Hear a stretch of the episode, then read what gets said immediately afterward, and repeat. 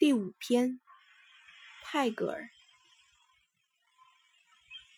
The mighty desert is burning for the love of a blade of grass, who shakes her head and laughs and flies away. 无痕的沙漠，热烈追求一叶绿草的爱。她摇摇头，笑着飞开了。